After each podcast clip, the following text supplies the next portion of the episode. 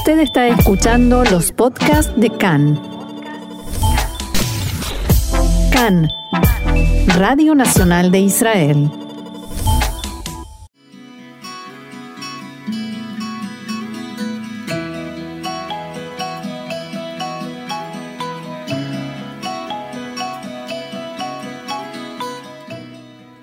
Café Literario, una pausa con buenos libros y la mejor compañía, con Orna Stoliar.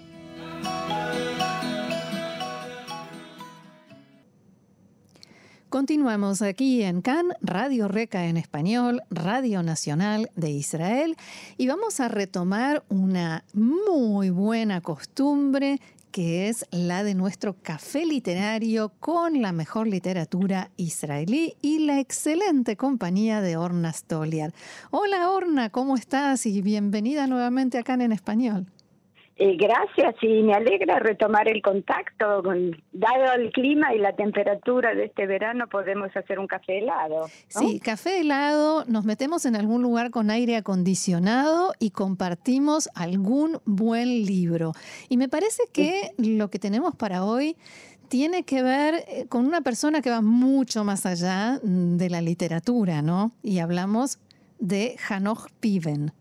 Así es. Eh, en primer lugar es vecino nuestro porque nació en Uruguay, del otro lado del Río de la Plata, y es un hombre no solo sumamente talentoso, sino sumamente creativo y original.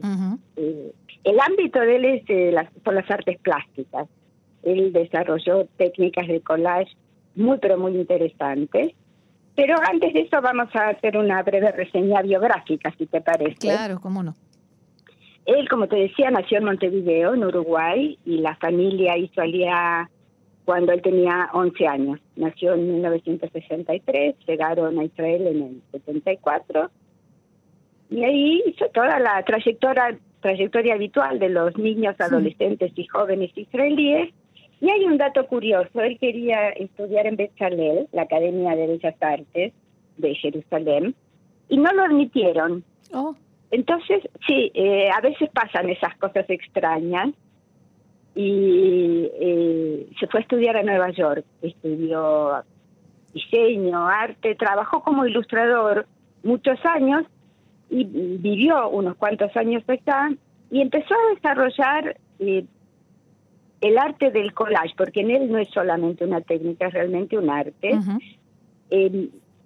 formado a partir de no solo de objetos cotidianos y para nada considerados artísticos, estéticos, sino que provienen de los ámbitos más variados. Puede ser un clavo, una pluma, eh, un pedazo de algún recipiente que se rompió, el cordón de los anteojos, eh, bolitas, botones. Bueno, no hay límite para la imaginación.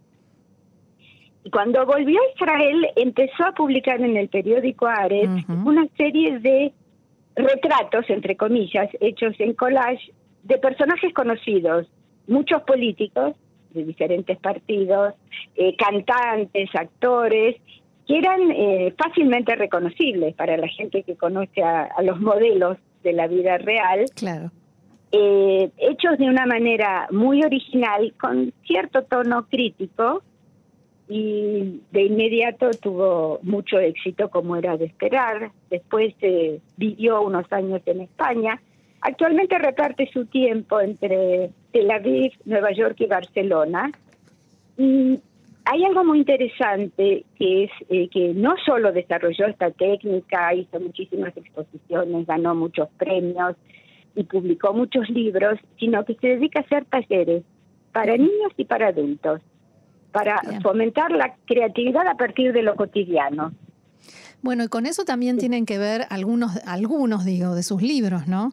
Claro, eh, sus libros son eso que muchas veces se llama el libro objeto o el libro juguete, que no es solamente un texto y una historia narrada, sino que hay un texto, hay una historia narrada, hay personajes y situaciones, pero se basan todos en la imaginación, en la creatividad y eh, en el caso de un libro son eh, dibujos planos, no, no el collage eh, tridimensional, pero todo basado también en eh, objetos de la vida cotidiana, combinados de una manera asombrosa y que producen resultados inesperados. Y son esa clase de libros que son para chicos, pero que encantan también a los adultos. Sin duda. y, y, tiene no solamente libros para chicos, ¿no? No, tiene para adultos, tiene, hace muchos años había hecho una agenda, la agenda para que anotemos día a día todas las cosas que no debemos olvidar, con ilustraciones hechas también aplicando esta técnica que él desarrolló de una manera muy particular.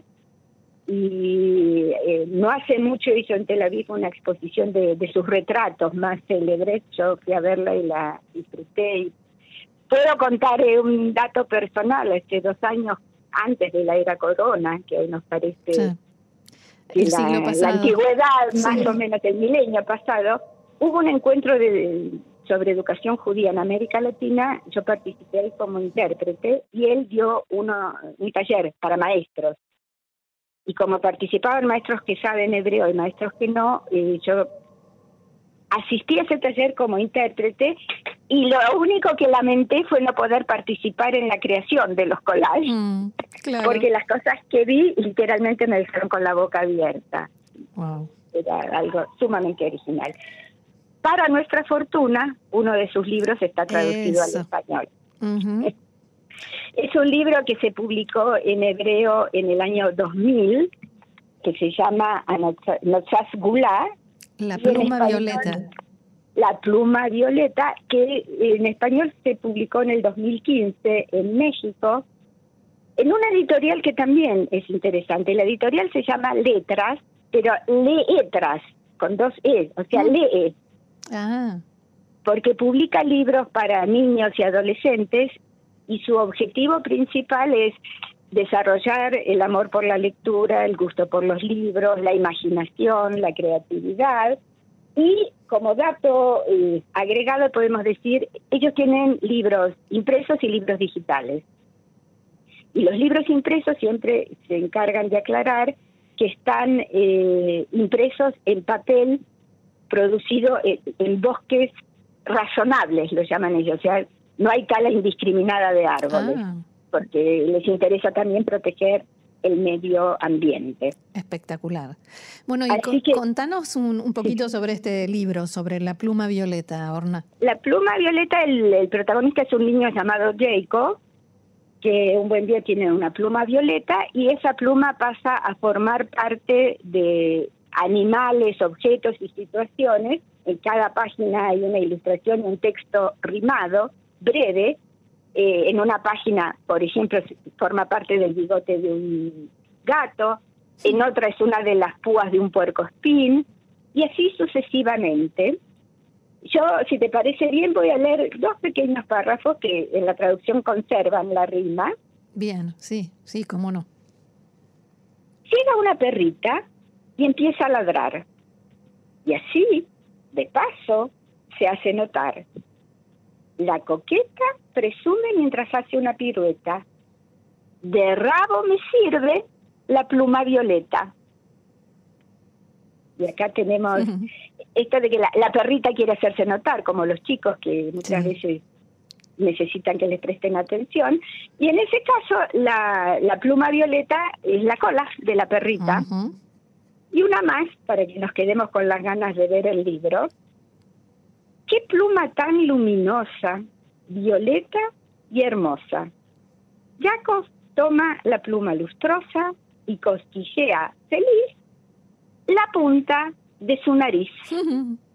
Así como están esas manitos para que uno pueda rascarse la espalda. Excelente invento. no hay como eso. Eh, Jacob tiene una pluma que le sirve para hacerse cosquillas en la nariz. Bien, o sea que de pasar de ser el rabo de un perro pasa a ser la, la pluma con la que se rasca la nariz. Así es, y en otra ocasión es el bigote, el medio bigote de un gato y muchas otras cosas. Y eh, voy a contar una parte del final del libro, no toda, para que nuestros eh, oyentes sientan la curiosidad de buscarlo. Sí. Eh, llega un momento en que la pluma desaparece y nadie sabe dónde está. Jacob se fue a dormir, no la encuentra, busca, busca, no la encuentra Y por supuesto, el misterio se revela en la última página del libro.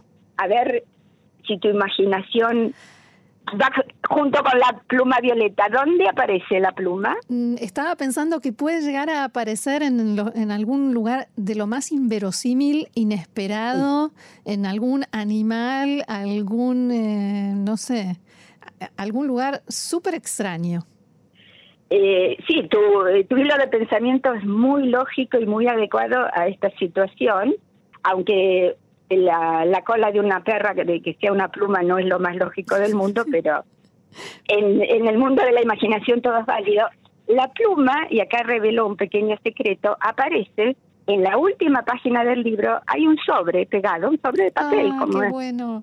En la época en que escribíamos cartas Sí. y las mandábamos por correo, Sí. y dentro de ese sobre hay una pluma violeta que se puede sacar y ahí entonces no hay límite para la imaginación de los lectores, niños, adolescentes o adultos.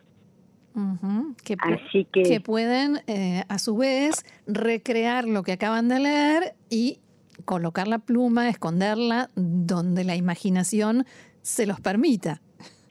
y usarla para muchas otras cosas además de las que aparecen mencionadas en el libro y hacer sus propios collages con la pluma o con lo que quieran. Eh, por suerte no hay límite para la creatividad y la imaginación. Bien, Orna, ¿algo más que quieras agre- agregar sobre el libro o sobre Hanoch Piven? Sí. Sobre Hanoch Piven puedo decir que él tiene un sitio en internet donde hay toda una selección de sus trabajos más conocidos y vale la pena entrar ahí y es un deleite para la vista, para la imaginación Sí, y para estos tiempos no tan sencillos, eh, un respiro de esta clase me parece que a todos nos viene muy bien. sin duda. Orna, muchísimas gracias por haber retomado con nosotros esta buena costumbre del café literario y será hasta la próxima. Hasta la próxima y en la próxima te preguntaré qué hiciste con tu pluma violeta. Bueno, te, te cuento, después te Muy cuento. bien. Gracias, Shalom. Ah, gracias a vos, Shalom.